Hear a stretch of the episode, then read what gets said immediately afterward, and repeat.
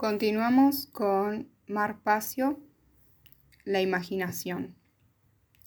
¿Ya pensaste o reflexionaste sobre qué es la imaginación? Bueno, el miedo a la posibilidad del caos es la muerte de la imaginación. La imaginación es la poderosa capacidad de la mente humana de visualizar un estado o condición diferente de la que ya está manifestada para crear un estado de existencia diferente del que se está experimentando actualmente, primero debe hallarse presente la imaginación, porque según el principio del mentalismo, sabemos que para que en el mundo físico, es decir, el plano de los efectos, se manifieste un estado diferente, primero ha de existir en la mente, es decir, el plano de las causas. Si la imaginación ha sido asfixiada o destruida, cualquier cambio positivo de nuestro estado de existencia se convierte en totalmente imposible. No hay un mayor estado de control que aquel en el que la imaginación está muerta. En dicho estado se encuentra mucha gente.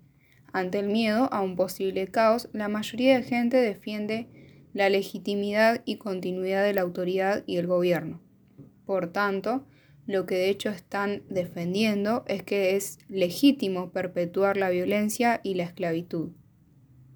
Aquellos que, por miedo al caos, creen que la autoridad es necesaria y que ha de continuar, han sido obligados a creer que la esclavitud humana es necesaria y que ésta debe continuar para impedir el caos.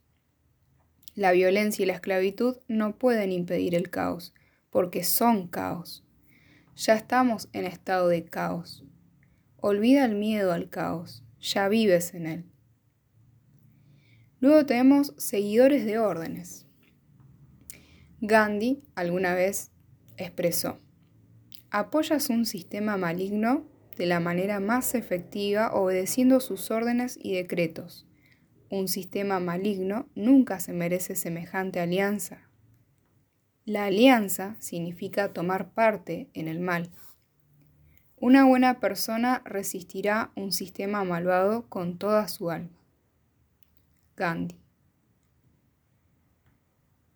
La clase dirigente, los amos, la élite, no son los que mantienen en vigor este sistema de esclavitud. Lo mantienen quienes cumplen las órdenes. Cumplir órdenes significa hacer lo que se te ha dicho que hagas, sin juzgar por ti mismo si esa acción que te han mandado hacer es de hecho correcta o incorrecta. Un individuo que sigue órdenes no puede estar ejercitando la conciencia, ya que ejercitar la acción correcta sobre, em, digamos, ejercitar lo que sería la conciencia significa que uno no está eligiendo de forma deliberada mediante el, libro, el libre albedrío.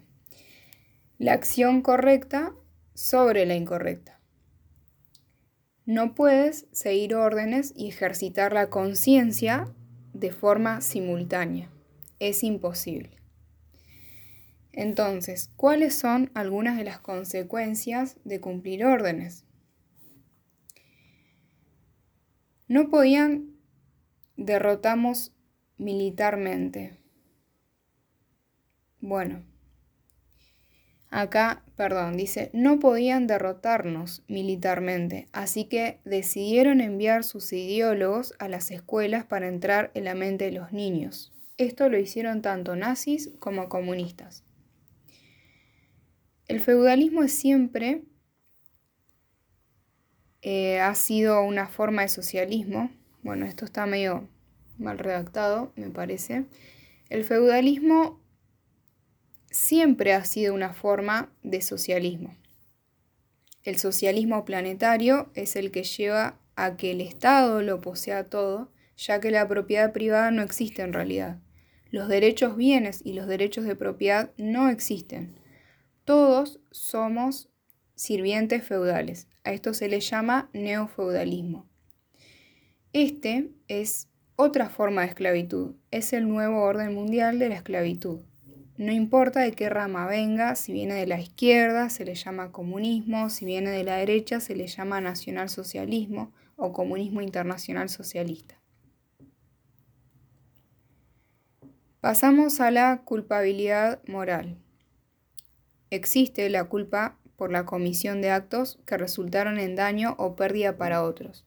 Esto es lo que significa culpable, del latín culpa, que es igual a fallo, en fallo, censura, merecedor de culpa. Entonces, pensemos, moralmente, ¿quién es más culpable? ¿Quién da las órdenes o quien las ejecuta. Quien cumple las órdenes siempre, en todo lugar y tiempo, es más culpable. Yo solo estaba siguiendo órdenes. Nunca es una excusa ni justificación válida para el comportamiento inmoral y criminal.